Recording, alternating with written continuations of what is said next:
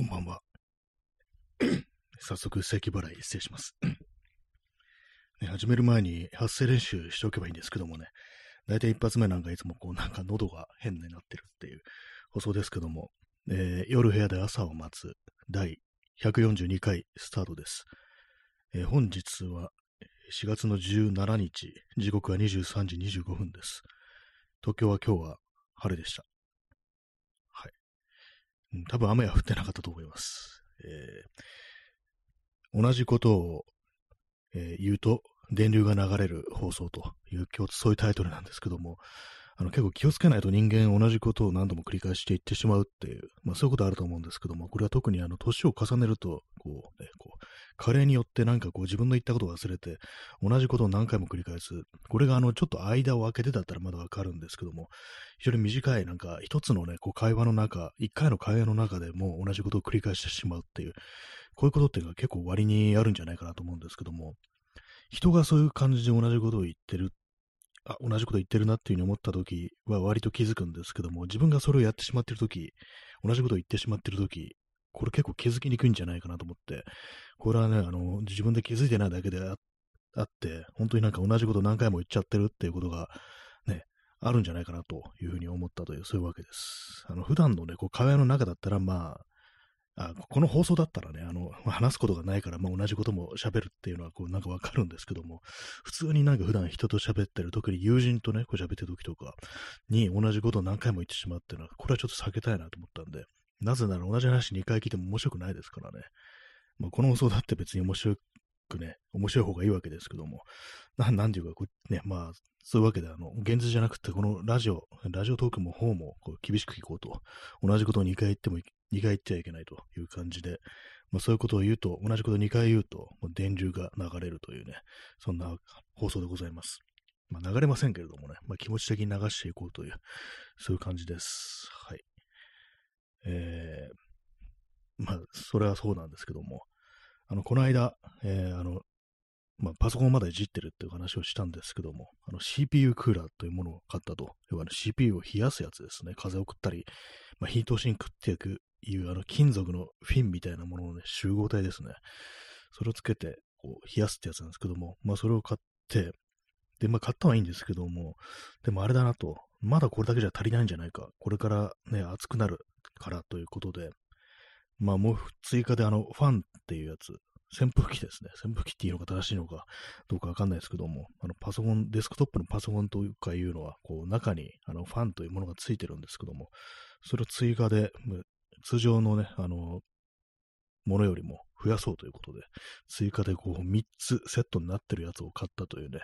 そんな感じでございます。買ったんですけども、で、もう早くも、昨日注文してもう今日届いたんですけども、でもなんかこう、まだいじる記録がないので、まだ手をつけてません。ね、あの今日この放送があるから、ね、この放送はパソコンでも録音しておりますので、それでパソコン使えますから、だからなんかこう、ね、それが終わってからにしようというね、感じなんですけども、ね、今さっきからずっと同じことを言ってはいけないという感じで、これ電流をね、こう恐れながらこう、お送りしてますけども、まあそういう感じで、まだパソコンいじってるという話でした。もう、もういいです、これね。これ終わったらもうさすがにもう特にいじることは、ところはないだろうっていうね、感じなんで。はい。なんか始める前もう少したくさん言うことがあったような気がするんですけども、ね。もはやもうもう話が、話すことがなくなりました。4分、4分経ってもう話すことなくなったんですけども。あれですね、あの観葉植物、ね、あの部屋に置くぞって話してたんですけども、すいません、なんかあのどうでもよくなってしまいましたね。どうでもよくなったって言ったらあれなんですけども、結構ね、やっぱりあれです。あの、まあ、どうでもよくな、本当はどうでもよくなってないと思うんですけども、ここなんか1ヶ月ぐらい、やっぱ調子悪いなっていうのがあったりして、まあ、その気持ち的な問題ですね。なんかこう、何もかもが、こう、どうでもいいみたいな、こう、感じになってて、結構ね、もう最、ここなんか数日とか、なんかこのね、こう、ダウナーな感じを、なんか、このムード、ちょっと変えないとなっていうことを思ってるんですけども、こういうなんか調子悪い時って、なんか、もうずっと調子悪くいようみたいな、そういうことをなんかこう、まあ、いわゆるセルフでね、自分をなんかいじめていくみたいな、そういうところって結構あると思うんですけども、それですね、それのね、罠にこうハマってたんで、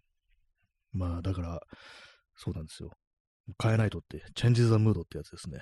チェンジザムード。ムードっていうと私を思い出す曲が、スタイルカウンシルの、あれですね。あの、マイエバーチェンジングムーズっていう曲ありますけども、有名な曲ですよね。あれどういう意味なんだろうってね、よくわからないんですよね。マイエバーチェンジングムーズ、ムード、ムードで、ムーズでしたっけ？まあね、そうなんですけども、エヴァ、エヴァってなんか言葉あんまよくわかんないですよね。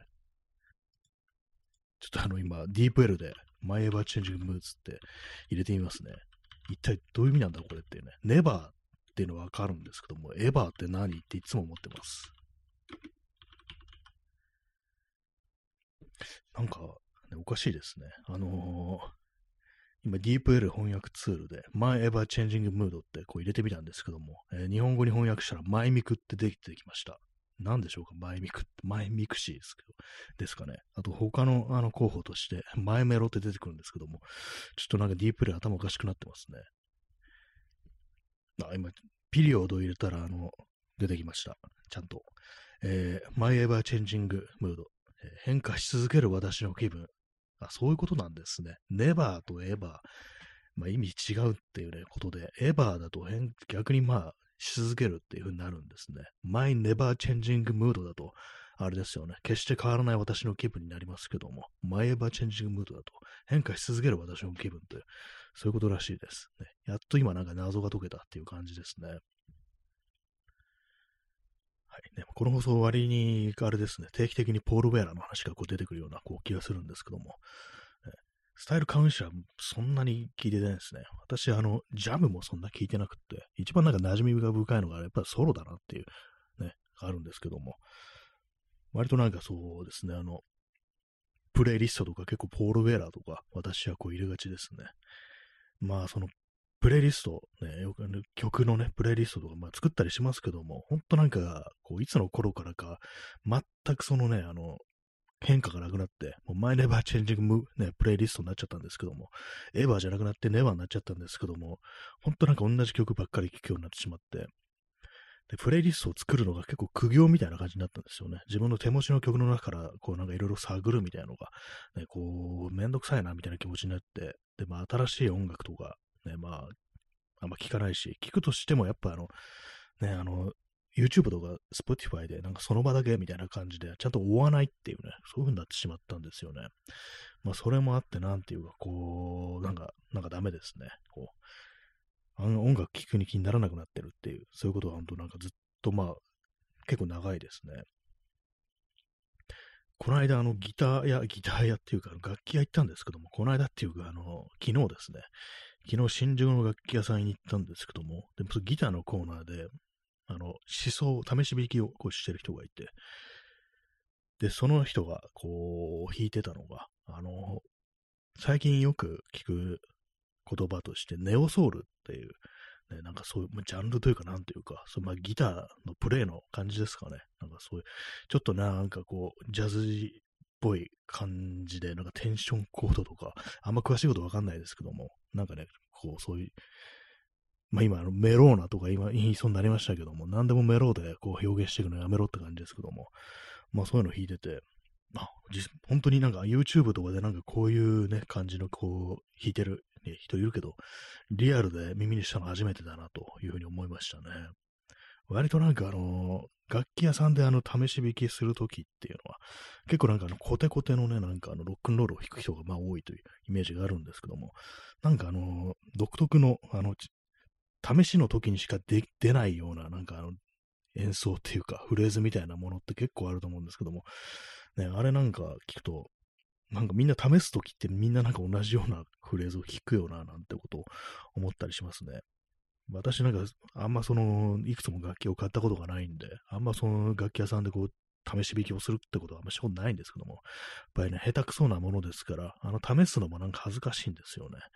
あれね、なんかこう、大体毎回なんかこう、謎のプレッシャーを感じていましたね。なんか、こう、うまくないもんですから、ね、恥ずかしいんですよね。まあ、だったらまあこう練習するしかないというね、感じなんですけども、でも音楽って難しいですからね、こう、上手い下手の前、ね、上手い下手以外にあの、ダサいダサくないみたいなね、なんかそういうなんかあの、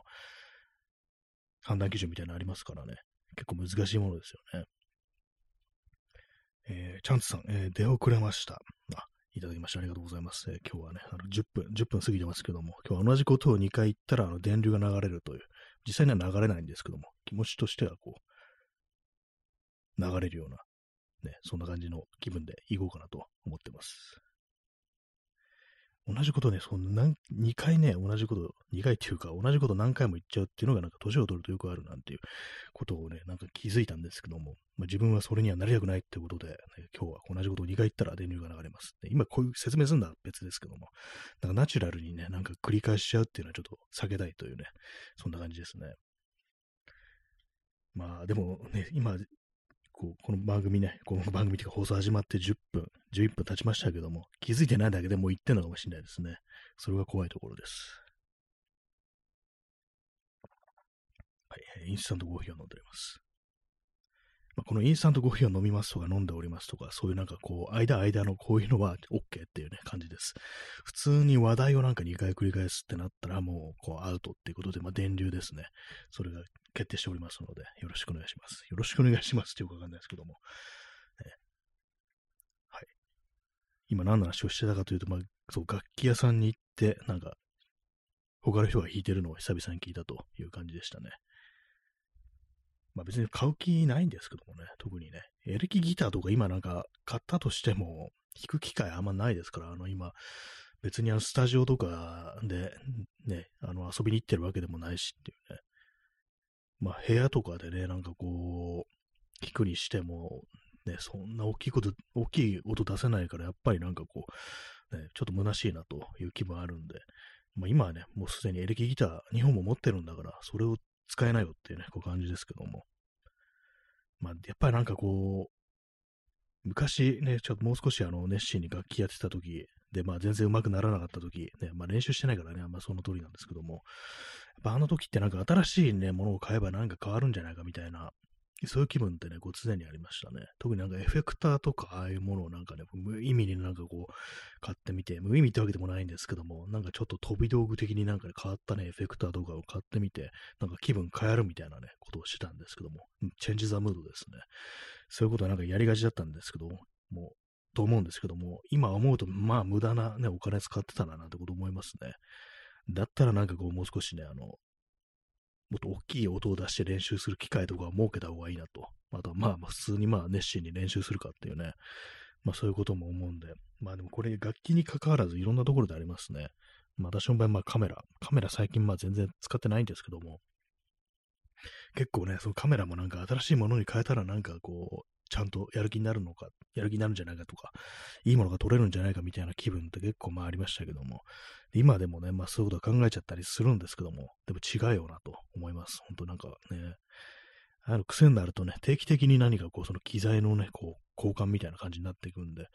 っぱりでも本当に気に入ったものをずっと長く長く使い続けるんで、そういうことの方が、そういう方が私はこういいんじゃないかなと思います。はい、いつ電流が流れるかという感じに戦々恐々としているんですけども、ね、今のところ大丈夫じゃないかなと思ってます。機材、機材といえばね、まあ機材といえば私最近なんかそうパソコンいじりしてるっていう、機材とはちょっと違いますけども、まあ、別にね、そんなにあの変化はないわけですよ。そんな、それこそなんかあの、ちょっとね、あの、温度が下がりましたぐらいのね、感じで、別にすっごいなんか重いね、なんか動画の編集とかしてるわけでもないんで、そこまでやる必要ないんですけども、なんとなくこうね、やっておくかみたいな、一応前から懸念事項であったっていうのがあるんですけども、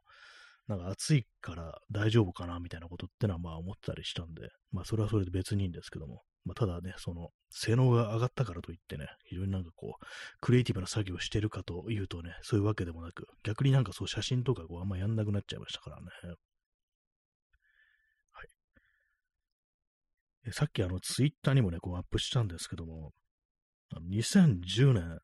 の写真をちょっと見てたんですね。ちょうどその、まあ、桜の時期、今ぐらいの、というか、まあ、4月16日、2010年の4月の16日の写真を見てたんですけども、そしたらあの桜の写真があって、これがあの東京は中野区の長野通りというところに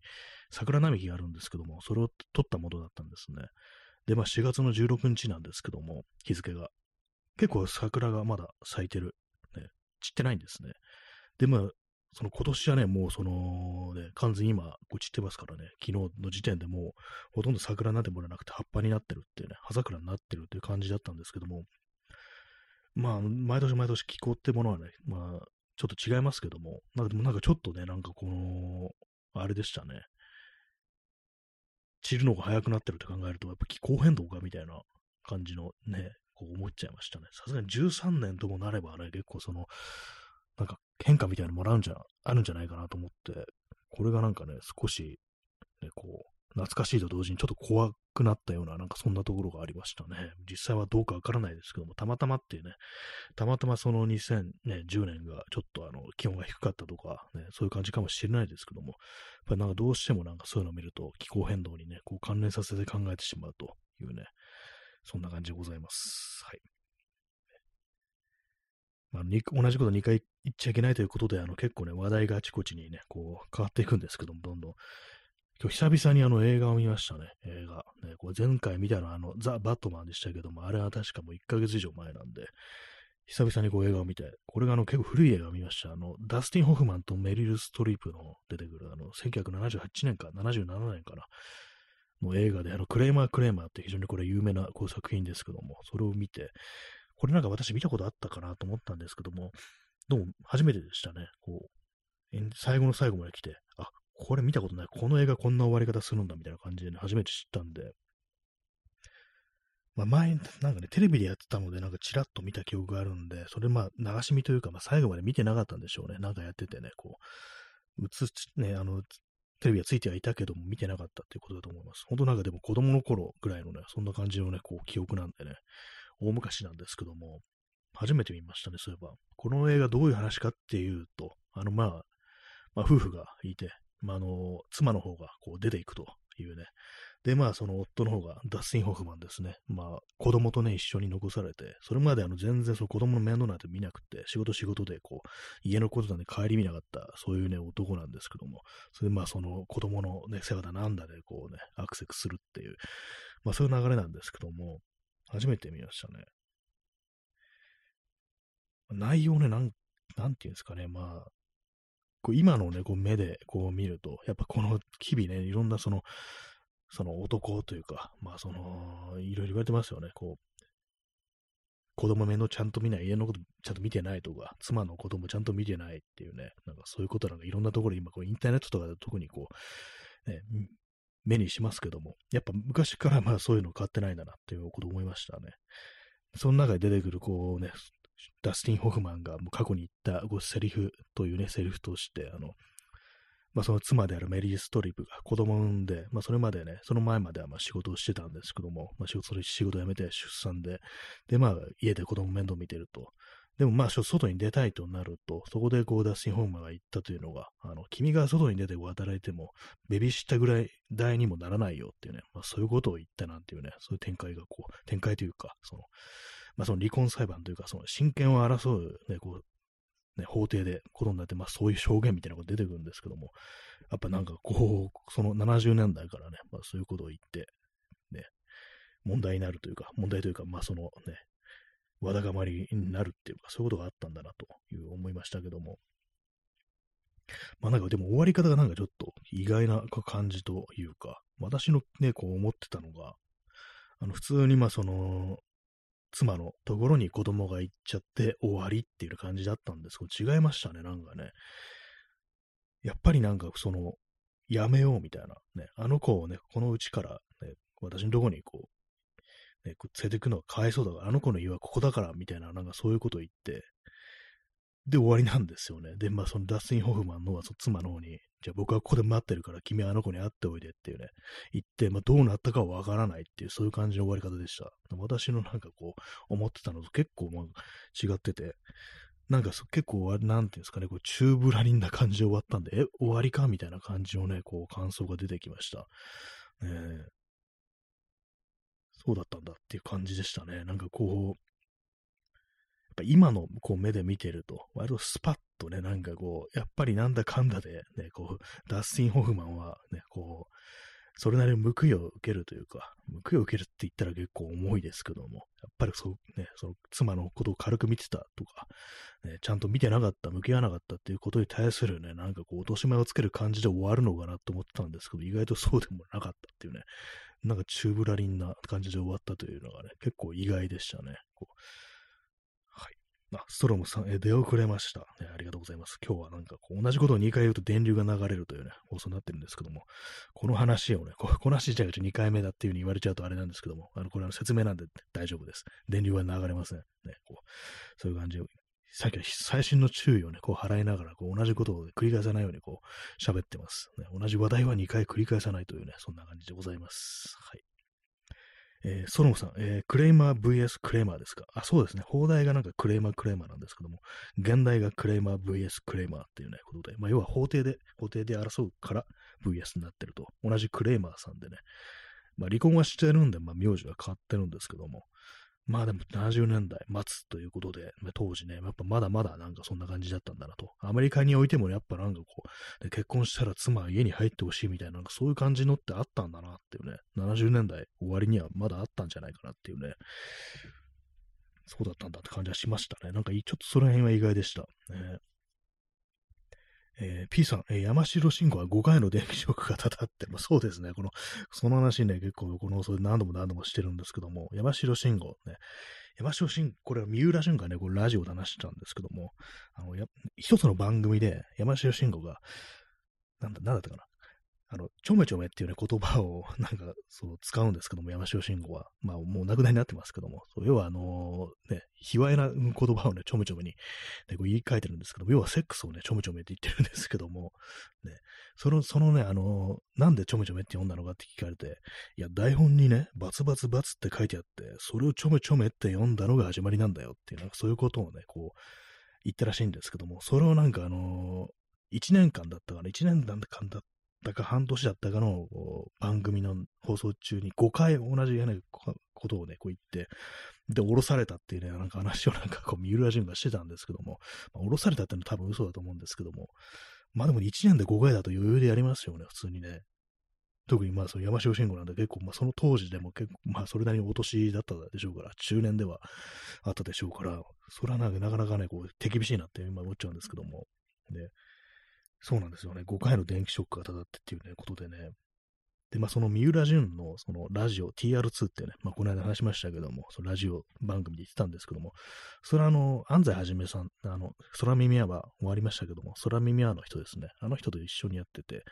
でね、それを聞いたその安西さんが、その、山城、ね、こう、5っていうのはあの5回同じことを言ったから、山城新一、新次、心臓、心死、心子って感じで、そのカウントされていくんじゃないかみたいなことを、そういうことを言ってて、で、まあ、その、三浦淳がね、同じ話をね、出すたびに、ん？山城紳士ってね、まあ、そういう同じ話4回してるぞみたいな、なんかそういうツッコミをしてたんですけども、それがなんか非常に面白くってね、同じ話をしたときはなんか山城真一、新一、心臓って感じで、どんどんどんどんね、こう、カウントを増やしていって、まあ、5回で死亡するっていうね、そんな感じにしようかなと思ってるんですけども、まあ今日はあの2回、2回でもダメって、山城真司でもダメだっていうね、そんな感じの放送です。まあその山城慎吾はあの5回の電気ショックがたたってね、こう、降ろされたなんていうね話があって、さすがにちょっとネタっぽいですけども、まあでもね、そのぐらいのね、感じはありますよね、本当気をつけないと本当にすぐ同じ話をしちゃうっていうね。自覚してんだったらまだいいですけどもね。知らず知らずで同じ話してるって考えるとちょっと怖いですよね。えー、ストロムさん、えー、心臓を捧げようって、心臓がのカタカナになってますけども、ちょっとね、そうなると意味が違ってくるようなね、違う心臓さんっていうね、某ね、安倍蔵さんをなんかどうしても思い出してしまったよね、そんな感じですね。安倍蔵さんの話も無限にこの放送で出てきますね。本当に定番のネタみたいにこう、なってますけども。まあそういうこともあってね、こう、同じ話をね、こう、山城信じてアウトっていうね、放送になりました。この放送は。ね。もう、もう死んでんじゃないかなと思いますけども、今なんか今日も自分で気づいてないだけでね、すでにこうね、命を落としてるんじゃないかみたいなことはこ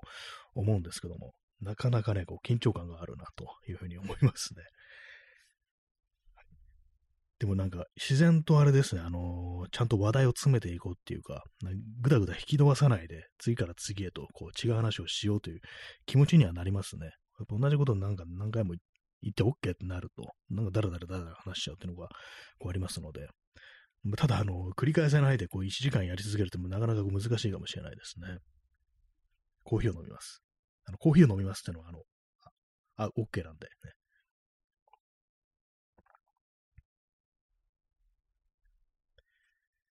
まあ、映画ね、映画を見てないですね、本当映画、そのまあ、クレーマークレーマーは、あれなんですよね。舞台がニューヨークなんですよ。ニューヨークで、で私の中でこう思うあのニューヨークの風景ってのは結構なんか、この年代の、まあ70年末代末とかですかね。まあ10年代も入ってるかもしれないですけども、なんとなく私の思うニューヨークってのはあの時代のなんかこう街並み、まあ、街並み多分あんま変わってないと思うんですけども、建物とか古いでしょうからね。ああいうアメリカとかはね。まあ、あんま変わってないと思うんですけど、やっぱりなんかその映画の中のそのニューヨークの風景っていうのが私の中で、そうであるっていうね、感覚があるなと。それなぜかやっぱこう、70年代末から80年代とかにかけてっていう感じなんですよね。なんか妙、だから妙な懐かしさみたいなものをね、こう見てると感じるところがなんかありましたね。まあでもなんか、あんま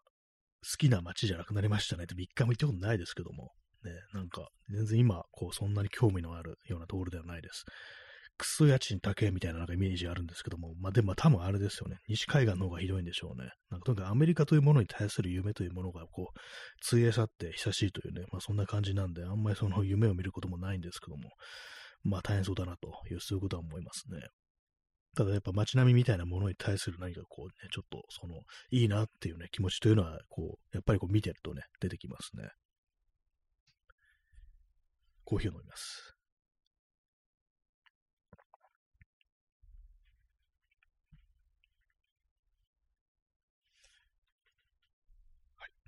まあ他ニューヨークが出てくる映画なんていうと、まあすごくたくさんあると思うんですけども、具体的にね、こう何がこう、どうだって言われると、まあそんな出てこないですね、そういえばね。まああらゆる映画で出てきますけども、やっぱりなんかこう、パッと見でこう、ね、いいなと思うのは、やっぱりちょっと古めの映画なんですよね。まあ、最近あの全然こう古い映画とか、古い映画じゃないやつ、映画を見る気がしないっていう話を何度もしてるんですけども、古い映画だったら結構いけるかもしれないですね。なんか、そのクレーマークレーマーは1時間44分だったんで見ることができましたけども、最近はなんかとにかく長いということで、やっぱその、ちょっとあの、リハビリ的に昔の映画からなんかそういうね、映画鑑賞を始めていくっていうのがいいかと思いました。やっぱどうもね、あの、その、ね、どうも新しいの見ないといけないなんて、ね、そ時代に追いついていこうなんて気持ちになっちゃいますけども、いや、そこがもうあえて古いものだけこう、ね、見ていこうっていうね、そんな風に思ってます。まあ、あんま見たいものがそもそもこう、ないんですけどもね。あと、配信サービスってやっぱなんかあんまこう古い映画なかったりしますからね。あ一応あの、あれ、延長しますね。はい。ちょっとギリギリでしたね。あの、ギリギリというか2分になってましたけども、気をつけないとね、こう、延長できないぐらいのね、こう、時間になっちゃいますからね。まあ、2回同じことに言わないで、こう、また30分、こう喋るっていうね、なかなかハードルを自分に課してるなと思いながら、こう喋らせていただきますけども、まあそういう感じで、こう、ね。今またなんかちょっと危なかったですね、今ね、なんかあの、またその映画が、映画をね、こう古い映画ならいけるんじゃないかって話をもう一回しようとしましたね。危ないですね。こういうところです。一応まあ理解というか意識はしてるっていうか、あの自覚はあるんですけど、今同じ話を2回してるなと、そういうのがね、こうあるんで、ね、こうまあ、でも、ちょっと、それもね、ちょっと厳格にいきたいと思います。はい。えー、耳かきさん、えー、配信サービスだと古い方がかなり不足している感じがします。あ、そうですね、なんか、あなんか結構名作とかだからあるんじゃないかみたいな感じで、黒沢明だとかそういうものの検索してみると意外になかったりとか、お津安市場とか、そういうものとか意外になかったりしますよね。あれもね、なんかね、ちょっと厳しいですよね。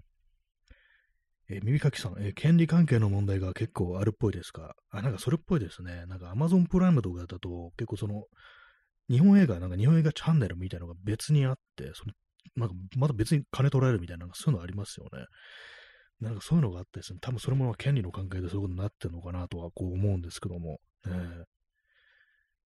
なんか前になんかその Amazon プライムで、さらにあの、そのね、その中でチャンネル登録というか、追加、加入か、するってのを一回やってみて、まあ、それはあの、1ヶ月無料だったんで、こう、やったんですけども、それなんか、確か日本映画なんか見た覚えがありますね。まあ、そういうのがあったりして、まあ、大体なんかこう、あ、なんか昔のこの映画ちょっと見てみたいなと思ったら、やっぱり大概もね、もあったとしても、ね、あの、そういうね、こう、また別の有料チャンネルみたいな、そういう感じになってますね。Amazon プライムだと結構そうですね。まあ、ネットリックスとかなんかあんま昔のなさそうですよね。ネットリックスなんか映画自体あんまないみたいな、オリジナルとかドラマばっかりでってイメージがあるんですけど、実際どうなんでしょうか。ね、私も入ってた時は、まあ、見てましたけども、ドラマじゃなくてやっぱりなんか私、映画の方がこういいんで、えー、どんどんどんどんなんかね、こうドラマ志向にこうなっていってるというね感じですからね。映像作品はね。えー、ストロムさん、えー、企業の理屈で思ったより自由にならない配信サービス。あ、そうですね。ほんと向こうがの理屈でもってこっちが合わせなきゃいけないっていう、ね、向こうが用意したものをこっちに見るしかないっていう、そういうことですからね。まあ、究極的にはそのレンタルとかね、普通に映画館で見るんだって、まあ、向こうが用意したものではあるんですけども、自由度は少ないですよね。普通にでもね、こう、引っ込められちゃったりしますからね、時間が来てね、時間っていうか、その、期間がね、終わるとなんか、もう、終わりですっていうのがありますからね。でも日本映画なんか、あ、これ見たいなっていうのがやっぱないっていうのはずっと前から、ね、こう感じてました。ね、何がこう見たいかっていうと、僕の彼女に手を出すなってなんか昔の日本映画、これ確かね、あの、石橋亮あのが出てるっていうね、こう、映画で、なんか私の友人がこれ意外と面白いよみたいなこと言ってて、見てみたいなと思ったんですけども、ね、ない、ないですね。ない上に、あの、普通にあの、ゲオとか伝えてもなかったなんていうね、そういうことがあったりして、未だに見てないんですけども、えーえー、ストロムさん、えー、フィジカルの方が手軽で保守性高いじゃんとなってしまう。あそうですね。本当そうですね。それ言えてます。実際ね、実物、実体のあるものを持ってる方が、ね、データじゃやっぱダメだっていう、配信じゃダメだっていう気持ちになりますよね。VHS でが最高じゃんみたいなね、まあ、場所取りますけども、デッキとかないといけないですけども、やっぱりそうなんですよね。VHS でしか見れないのって、まあ、ありますからね、本当にね。結構あの、私、あの、堅牢地のこう映画とかで、結構古いの、ね、前の映画とか、あ、これ見たいなと思うのあったりするんですけども、配信にはないし、ね、新しいのはあるんですけども、配信にはないし、レンタル屋の DVD にもないしって感じで、唯一ね、あるのがな VHS みたいなことって割にこうありますからね。VHS 今、どこで借りれるんですかね？渋谷のツタヤとかだったらもしかしたら借りれるかもしれないです。以前はあれでした。あの、新宿のツタヤね、こう、もうなくなっちゃったと思うんですけども、VHS 結構あって、その名作映画、古い映画割とあったんで、なんだ、ね、ここで借りればいいんだと思ったんですけども、なくなっちゃいましたからね。まあ渋谷は私あんま行かないんでね、その渋谷のツタヤはよくわかんないんですけども、本当 VHS でしかない場合、っていうか私、デッキ持ってないですね、もうね。前はなんかあったんですけども、ね、そういうこともありますから、もうなんか映画見るの、古い映画見るのちょっと大変ですよね。えー、耳かきさん、えー、アマプラで検索してあったと思いクリックしたら別のサブスクへのリンクだったとき、アマプラじゃないと怒り。あそうですね。ほんとよくありますね、これね。お、なんだ、アマプラあるじゃんと思ったら、また別な、あれ、有料かよってね、なんかチャンネル登録しなきゃいけないのかっていうね。なんかね、こう、私の有料放送みたいなこと全然こうね、入ってもないんですけども、テレビのね。なんかあれみ、あれみたいな感じですよね、本当にね。さらにこっからなんだっていうね、感じはしますよね。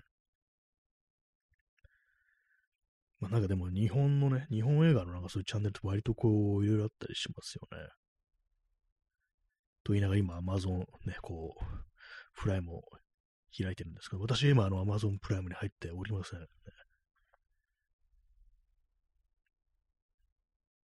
あんまりこう、お金払って、プライムの会になったことないですね。結構割となんか、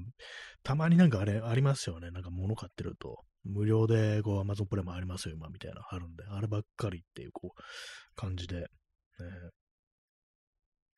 あ、耳かきさん、えー、サブスクにブスという言葉が含まれてるせいか、文章をなかなか打ち込めなかったです。あ、そうなんです。それであの、ちょっと、サブとスクの間にね、スペースがあると、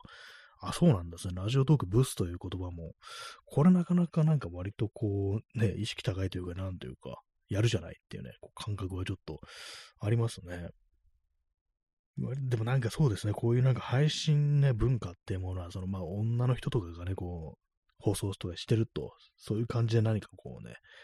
煽りを入れるみたいなね、そういう、ね、立ちの悪いね、こう、人間もいそうですからね、ブスとブスとかなんか、なんかそういうこと言うね、やつがいそうですからね、それで NG にしてるのかもしれないですね。割にでもな、まあまあのね、こう、手厳しいところでありますけども、ね、バカとかもダメでしたよね。まあ、死ねとか殺すはね、わかるんですけども、なんかまあ、バカもちょっとあれかなって感じですけども。で、まあまあ、この NG ワードというものをこうね、それなりにこう、設定してあるんだなと。確か、まあ、このラジオトークってあれですよね、あのグ、グーじゃない、エキサイトだったから、なんか、だったかの、社内ベンチャーみたいな感じでスタートしたということで、まあ、それスタートさせたのが、あの、女性だったと思うんですよ。で、確かもうこのね、あのラジオトークでも、放送とかされてたと思うんですけども、私聞いたことないんですけども、まあ、そういうのもあったりして、その辺はなんかきちっとこうやってるのかなというね、まあ、女の人だからきちっとやってるっていうのもなんかちょっと変な感じですけども、まあ、なんかそんなこと今、ふっとね、思ったりしましたね。えー、耳かきさん、えー、100円でいつも借りられた名画も今は400円とかでレンタルしたり別のチャンネルに入会しなきゃとかえって手間がかかってる印象。あそうですね、本当なんかあの、レンタル雇けば100円で借りられたような、こうね、これはもう見とかなきゃっていうようなやつ。そういうのがもう、今ね、なんか高いですよね。400円とか、その、アマゾンプライムとかでレンタルするのもありますし、の YouTube のあれもありますよね。映画のレンタルみたいな。Google なのかな。それもありますけど、あれもなんか400円とか欲しますからね。昔の映画とかでね、こう400円とかしたりする。ありますからね。手間かかってますね。私、前にあの、お引越しっていうあの、相前真司の映画、確か1991年だったと思うんですけども、そのぐらいのね、こう映画を見ようと思って、まあ、あれですよ。ね、こう配信にはないって感じで、配信にはないし、あの、レンタル屋にもない。じゃあどこで見ればいいってなって、まあ、一応なんかそう YouTube とか検索したら、あ、あるじゃんと思ったら、あの、やっぱその、レンタル400円とかで、うわ、なんか90年の映画にね、こう、400円かっていう感じで、もう結局借りなかったんですけども、ね。そしたら、あの、その後にあの、ギャオ、ね、あの、ヤフーのね、あれですね、動画配信サービスですね。そこでなんか無料でね、こうやってたんで、それで見ることができました。まあ、ギャオなくなっちゃいましたけどもね、3月でね、3月いっぱいで亡くなったという感じなんですけども、ね、私、あの、ギャオで最後に見たのが、あの、実写版明日のジョー。これあれです。あの、ね、あの、何でしたっけ、ヤマピーと、あの、伊勢谷友介じゃなくて、それより昔のやつ、70年代だと思うんですけども、それのね、こう、なんか、ちょろっと見てやめました。ね、明日のジョー、実写版。ちょっと面白そうでしたね、なんかね。あの、全部見なかったんですけども、あんま映画見る記録なくって、割になんかよくできてるというか、なんかそれなりにね、こう、実写映画化としては結構成功してそうだななんてこと思いましたね。コーヒーを飲みます。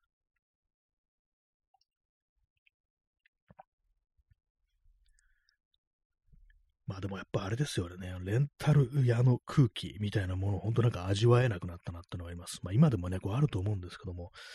前はね、あれもっと、今度遅くまでやってましたからね、あのツタヤとかゲオとかなんか夜中の3時ぐらいまでやってたっていう、こう、記憶があるんですけども、えー、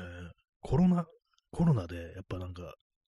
短くなったのかな？それもっと前かもしれないですね。まあ、とにかく、ある時期からやっぱりなんかだんだんだんだんとその閉店時間がこうね、早くなって、1時になって12時になってっていう感じになって、最終的にはなんかこう、店なくなるみたいなね、感じの、いろんなところでそういうのこうありましたけども、まあ、そういうのもあって、私、そのね、あのゲオとかツタヤに最後に行ったのって、もう一昨年ぐらいだと思うんですよ。まあ、去年のね、去年の、あれですね、1月だったかに行ったかもしれないです。で私、あの、いつも、あの、映画、見た映画ね、リストにして残してあるんで、ね、ちょっと今確認しますけしますけども、あれですね、えー、2022年は、これはあのあ、2022年行ってないっぽいですね。行ってないですね。2021年の、えー、2月が最後ですね。それレンタル屋に行った。えなんかあの、ランボーを借りてますね。ランボーラストブラッドを借りてますね。なんでだろう安かったのかななんかたま新作ね、100円とかだと思うんですよ。ね、おそらくはそういうことだと思います。ね、ランボー借りてますね、私ね。えー、ストロムさん、えー、レンタルビデオ店、文化の香り。そうですね。あの空気はもうたまに懐かしくなりますけども、本当なんかずらっとね、もう並んでなんかこういろんな人がそういう、ね、ビデオ、ビデオ、あえてビデオと言いますけども、選んでるっていうね、あの風景、なかなか良かったですね、本当にね。あのね、こう、店にしかない空気っていうものがやっぱこう、ありましたからね、なんかね。なかなかとね、なんかこう、よく選んだものですね、ほんとそう考えてると。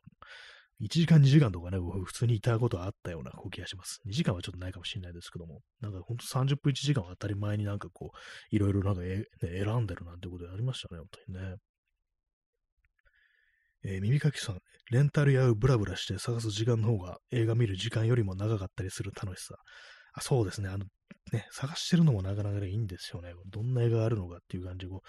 ね、ずっと見てるっていうね、あの時間、やっぱなんか結構夜の空気みたいなもの、あんま昼間行かなかったですね、そういえばね。夜のね、あの、ちょっと遅い時間になんか映画でも見るかみたいな感じで、こう、テクテク歩いていってね、こう選ぶっていうね、あの独特な空気ありましたけども、ね、まあ、今でも、まあ、あるにはあるんでしょうけども、やっぱなんかこうね、変わってしまいましたね、本当にね。と2021年から私はこう借りてないという感じですね。なんかそうしたらなんか映画自体がなんかあんまこう見なくなっちゃったみたいなね、そういうところありますから、実はなんかこう自分がなんか映画見る記録がなくなったんじゃこうなくって、レンタル屋がなくなったからっていうね、なんかそんなこううちだったりしてっていうこと、ね、実際どうかわかんないですけどもね、えー、ストロムさん、映画館もろくにない地域にとっては映画文化の民主化の福音。あそうですね。そうどこでもなんか、どこでもってわけじゃないですけども、ね、いろんなところでこう見れるってことでしたからね、映画館。私そんな映画館行く派じゃないですけども、ね、やっぱりなんかレンタルやってのはやっぱそれなりにこう行ったものだなというふうにね、思いますね。特になんかこう、ね、ゲオだとかツタヤってのは安かったですからね、100円っていうね。なんかやけくそみたいになんか50円とかの時とかあったような気がするんですよ、ゲオとかね。まあ、下手したら30円とかの時もあったかもしれないです。なんか、まあ、それずっとじゃないですけども、ね、なんか本当になんか安くね、こう、見えるみたいな時期もね、こうたまにあったような気がするんですけども、まあ、その感じでね、こう、ね、いろんなのが見れたっていう記憶がありますね、本当にね。あと、ゲオってあれですね、なんか一時期、なんかガンプラとかもなんか置いてあったなと。まあ、この話だいぶ前にしてる気がするんですけども、あれは何だったのかな、たまに思いますね。なんかあれ、なんかプラモデル置いてあるぞみたいな感じでね、しかも結構なスペース取って、ね、こう置いてあるもんですから、あれ買う人いたのかなってね、思うんですけども、ね。今となってはなんかね、あんなこう手に入りにくくなるとは、ね、っていう感じでしたね。えー、耳かきさん、ホラー映画のコーナーだけソフトの背拍子が黒いのばかりでおどろおどろしかったです。あ、そうですね。なんかやっぱホラー映画のコーナーごとのなんかあれありますよね。独特の空気みたいなものが。やっぱホラーってのはなんかこうね、子供の頃だったら特になんかそういうものはね、こう私も怖がりでしたからね、そういうコーナーとかもこう近づけなかっただろうななんてことを思うんですけども、えー、結構なんかスプラッター系のね、なんかこう、映画のこうコーナーの前に立ってると、なんか変な人なんじゃないかと思われるんじゃないかみたいなね、そういうのってありましたね。なんか独特なジャンル分けありましたね。あの、レンタルや特有の、あの、よくあるのが、あの、サスペンスはサスペンスでも、なんかいろんなサスペンスがあって、その中にはなんかエロティックサスペンスっていうね、なんか謎の、謎の分類があったりして、要はなんかセクシーなこう女性が出てきがちなタイプの映画のね、これがそれがなんか結構サスペンスっぽいね、こう、雰囲気のこう映画であるというのところがこう集められて、まあ大雑把にエロティックサスペンスってね、なんかこう 書かれてるっていうのがこう、これ多分ゲオだと思うんですけども、でも、ツタヤもあったかもしれないです、その分類。ね、エロティックサスペンスって言葉ね、なかなかこう、お気に入りでたまになんかこう、口に出して言いたくなるっていうね、声に出して言いたくなるみたいなとこありますけども、まあ今でもあるんでしょうね、多分ね。えー、P さん、えー、レンタルビデオとドライブスルー。明らかに舶来文化。はい。今これドライブスルーもあれですね。ドライブってなんか伸ばしてますね。ブスがアウトだからってことで、なんかこう伸ばさざるを得ない。波線で伸ばしてありますけども。そうですね。レンタルビデオとドライブスルーは明らかに舶来文化。まさしくそうですね。レンタルビデオ。ブロックバスターっていうね、こう、チェーン店がこう有名で、だったらしいですけども、もう今ないのかなないらしいですけどもね。アメリカの、非常になんかこう、そのレンタルって、なんか結構ね、海の外からやってきたみたいなね、そういう香り確かにしますね。ドライブするのは確かにね、ほんと車でね、こう車で全部済ませるっていうね、もう驚愕のね、驚愕ですよね、ほんと。あれ、地方によっては、地方っていうのはアメリカのことですけども、場所によってはなんかドライブスルーで、なんかあのー、あれですね、結婚できるっていうのがあるらしいです。ドライブスルーで結婚っていうのは、その、あれですね、教会とか中入れなくても、スルーでスーってなんか車に入っていって、それで、何ですかね、神父さんなのか何なのかよくわかんないですけども、まあそういう人が、こう、なんか、あの、誓いをね、こう立てて、なんかどのこうのとかああいうのやってくれるなんていうね、そういうのあるらしいですね、なんか。結構あの、田舎の方、砂漠地帯みたいなところにはそういうのがあるなんていうね、こう話を聞いたことがありますね。えー、ストロムさん、えー、ビデオゲームレンタルを任天堂などのスラップ諸層から守り通したアメリカ。あ、そういえばなんかアメリカってビデオゲームのレンタルってありましたね。ね、そうで、そういえばそうでしたね。なんか今もあるのかな今はない。でもありそうですね。なんかレンタルは、ね、普通にあるなんて、そういう昔聞いたことありますね。まあ、認定度が、なんか訴えたりしてたんですね。それ知りませんでした、全然。ね、日本ではありませんでしたからね、そういうのね。アメリカだとそういうふうに借りれるっていうね、こうあると聞いて、なんか驚いたこう覚えがあるんですけども、ね、試せるなという感じですよね。今、あれですね、あの、普通にあの、サブスクとかありますからね、その、それこそあの、まあ、あの、認定度はわかんないですけども、ソニーだとかね、マイクロソフトだとか、なんか普通に月額サブスクリプションサービスとか、こう、ありますけどもね。えー、耳かきさん、えー、チェーンじゃない個人のレンタルビデオや店主の思考がもろに反映されてて面白かったです。店主の独自のベスト10の棚とかあったりして、ああ、いいですね。ほんとなんか、ね、個人のありましたね。個人のが消えて、そこから先チェーンのね、ツタヤとかゲオがあって、それがまあ消えてっていう感じになりましたからね。なんか本当にこう、最初ね、そのゲオだとか、こう、ツタヤが席巻した時は、個人のがどんどん消えていって面白くないな、みたいな、そういう気持ちだったのが、今逆にそうゲオ、ゲオとかね、こう、ツタヤが懐かしいみたいな感じになっちゃってますけども、なかなかね、時代というものは変わっていくものだと思いますけども、やっぱでもね、個人のレンタルビデオはいいなって思いますね、本当にね。80年代とか多分たくさんあったんでしょうね、80年代から90年代ね、前半とかね、本当に。まあ、まだね、新しい文化っていうのありますよね。結構そう考えると。そのあっという間に出てきて、あっという間に廃れていったみたいな感じになっちゃいますけども、レンタルビデオ屋っていうね、なかなかこう熱いですね。店主独自のベスト10。いいですね、味があってね。ほんとなんかこう、スタッフとかね、お店の従業員とかも映画好きの人ばっかりっていうのがこうあったりしてっていうね、ところですね。えー、右垣さん、えー、ゲオとツタヤ、個人店を駆逐したんだからお前らは店を守れよと言いたい。そういえばそうですよね、あれね、いろんそうすごい、本当なんか100円だとか50円とかで、あの、安い値段でね、こう、ね、借りれるようにして、それをなんかあれですよね、こう、そのせいで結構個人店、個人店そんなあの値段下げられないからっていうのであって、それなくなっちゃったみたいなところって結構ありますからね。それでなんかそこでね、こう撤退するんじゃないよっていうのがありますよね、本当にね。結構その23区とかで割と撤退が多くって、でまあ、逆にね、あのー、郊外の方だとまだ残ってるみたいな、そういうような印象がこう、あるんですけども、ね、守れよっていうのはありますよね。そこでしか借りれない、ね、こう、ものがあるんだからっていうね。ストロムさん、エロティックサスペンスベスト10。いいですね。これ、それで、それで選んできたかみたいなね。で、割にああいうのってなんかあの、パッと見なんかパッケージとかでなんかそういうのするけれども、中身面白いみたいなのって割とありそうですからね。エロティックサスペンスベスト10っていうね、なんかそういうの割といけるんじゃないかなと思うんですけども。えーなんか私の記憶でなんかその、これエロティックサスペンスなのかどうかわかんないですけども、まあ、結構なんかそのね、あの、宣伝とか、ね、これテレビで見たんですけども、私、そのなんか予告とかではね、ちょっとそういう感じの風に見せてて、でね、なんかこう、内容も確かにね、そのね、女性、ちょっとセクシーなね、お姉さんたちが割と出てくる、まあ、内容はあのちゃんとしたあのサスペンスなんですけども、結構有名な映画で、ちょっと名前忘れちゃったんですけども、で、あの、ケビン・ベーコンとマット・ディロンが出てくるんですけども、で、それでなんかね、あの、セクシーシーンとね、思わせて、なんか、ね、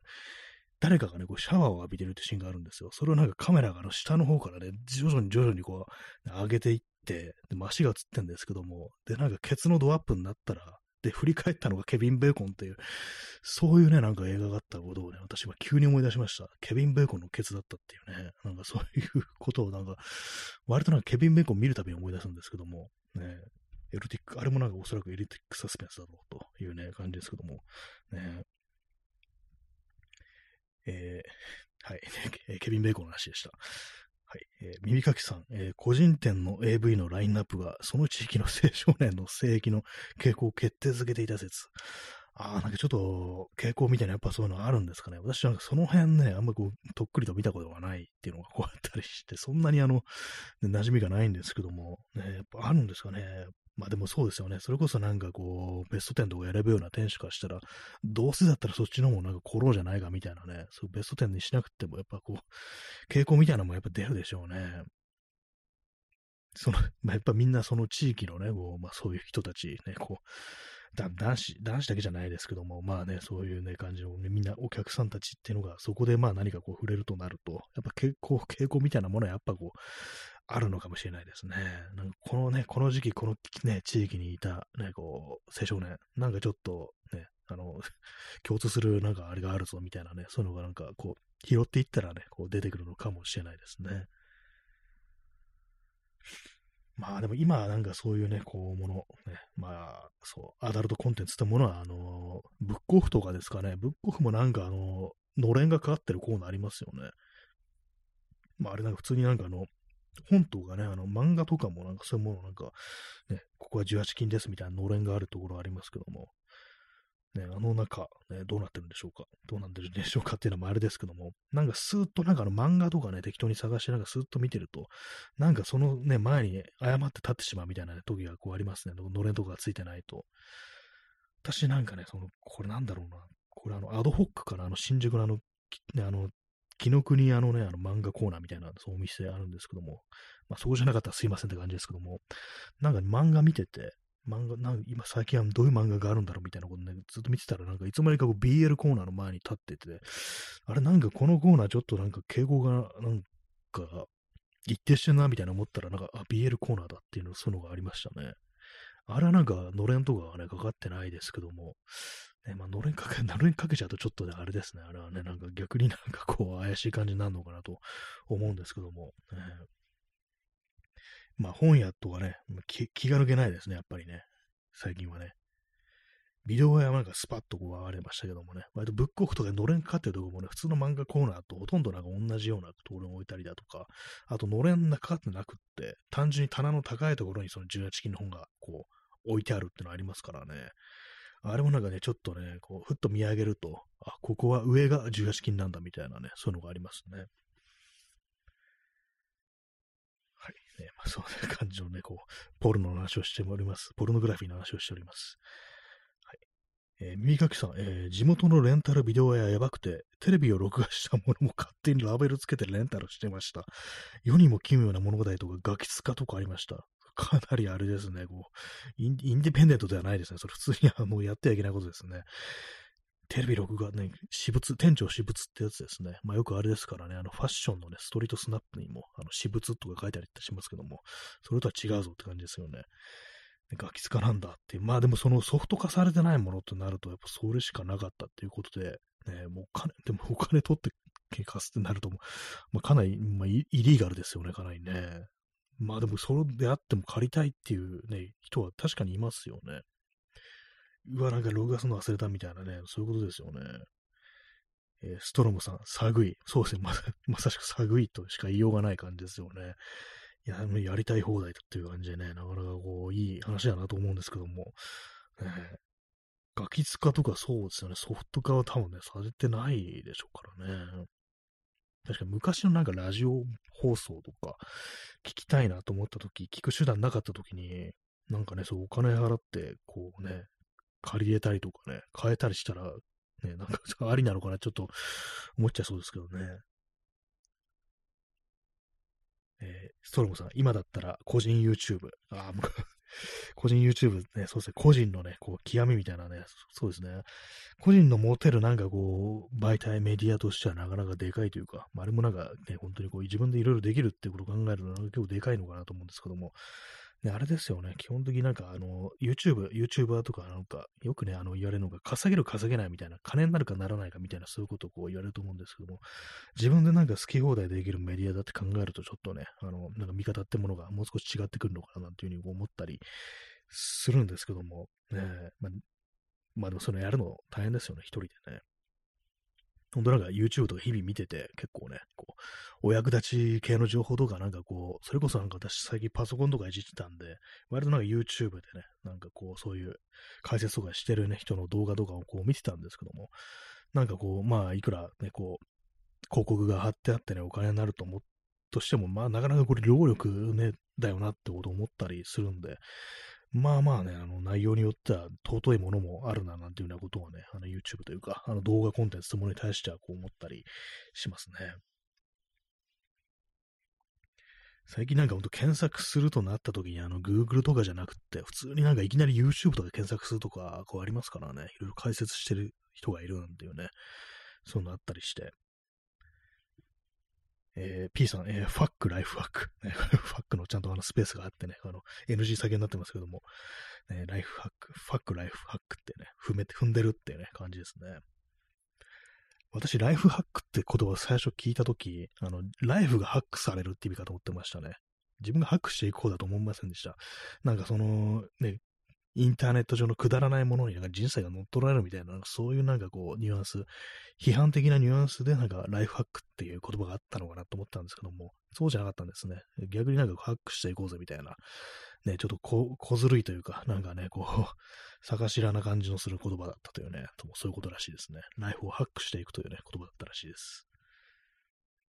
まあ、ライフがファックされるっていうね、まあ、こともありますけどもね。えー、インスタントコーヒーの最後の一滴を飲み終えました。インスタントコーヒー、あの、この間まであの業務スーパーの、ね、安いやつを飲んでた飲んでて、最初あんまうまくないなと思ったんですけども、で、まあそれなくなって全部飲み干して、えー、ネスカフェのね、やつに変えて、変えたというか戻したんですけども、なんか、なんかあんま美味しくない気がしてきました。あの、なんかあの、ベトナム産のコーヒーが懐かしくなってきましたね。あっちで十分なんじゃないかっていうね、あの、値段が安いあっちでこれからはいいんじゃないかなって、ちょっと今、思ってるところですね。まあ、どれでもね、慣れるかもしれないですね。同じなのかもしれないですけどもね。えー、P さん、えー、ライフがひろゆきとその追従者や信奉者に傷つけられてる。まあなんか、そうまさしくね、そう、ハック思考ですよ。多分ね、ひろゆきとかね、なんかああいうのもね、そう考えるとなんかこうね、非常にこう嫌な気持ちになりますけども、我々の人生がそういうものにね、こう傷つけられてる、ハックされてるぞ、なんていうね、なんかそういうことをやっぱちょっと考えちゃったりしますね。まあ、ライフハック、ライフハックの姿勢で、こう、行きたいところではこうありますけども、なかなか日々それ難しいような、ね、ところではありますね。はい。えー、時刻は0時21分ですね。日付変わりました。4月の18日になりました。今日はあの、同じことを2回言うと電流が流れると教わったんですけども、大丈夫でしょうか ?2 回ね、こう言って、電流が流れなくったら、こうよかったんですけども、ね、自分では気づいてないだけで話かもしれないですね。まあ、でも、私ね、こう、としては、こう、なるべくこう、喋らないように、ね、こうします。えー、P さん、えー、ハックハックドラッケンとは、これは何、何でしょうか？これはなんかこう、ね、ハックハックドラッケン。なんか元ネタがあるんですかね、これはね。えー、ストロムさん、ハックザポリス、ね。ファックじゃなくてハックっていうね。ポリスをハックするってどういう感じですかね、なんか。ね、ハックってこともなんか難しいですね。よくわからなくなってきましたね。なんか乗っ取るみたいな、なんかね、そんな感じのなんかこうニュアンスみたいなものとしてこう連想するんですけども、実際何でしょう？ハッカーって何なんでしょう？何をハックしてるんでしょうか？ハックするとは何でしょう？かみたいなね、ことを冷静に考えるとね、なんかちょっと思っちゃったりしますね。あ、P さんなんかあれですね。あのーウィキペディアがこう出てきました。八角ドラッグ。これあの、タップできないんでね、ここのあれなんですよ、ラジオトークのね、コメント欄のこう URL ってこうタップできないんですよね。もうおそらく何かこう、ね、あ、そうですね、P さん、えドラッケンというゲームがありました。あ、なんかそういう感じですね。なんかなんか聞いたことありますね、ドラッケンってね。なんか洋洋昔の洋芸ですかね。なんか RPG みたいな。なんか聞いたことあります。ハックハックドラッケンね。ドラッケンってなんか面白いね、タイトルですね。ちょっと後で検索して画面とか見てみようかなと思います。ね。はい。そんな感じで、こう、2回同じことを言わずに、ね、無事できてたら、こう、いいんですけども、でも、このぐらいの方がいいですね。なんか、次々と違う話題になんかいけるっていうね。まあ、あんま、こう、ちょいちょいね、話、話したこと変わっちゃっても、まあ、それはそれでなんかね、こう、コメントとかしづらいみたいな感じになっちゃいますけども、なるべくならね、同じことの繰り返しはこうしない方がいいというね、そういう感じもあるんで、こう、まあ、脳の活性化にも役に立ちそうです。同じこと言ってると、ね、あんまよくね、こう、ぼんやりしてきますからね、やっぱりね。あ、P さん、モンスター出現の時のメッセージ。あ、これがハックハックドラッケンなんですかなんか不思議ですね、それ。な、謎のなんか、やっぱなんかちょっと洋芸っぽいですね。ハックハックドラッケンという言葉が、ね、メッセージが出てくるという感じなんですね。面白いですね。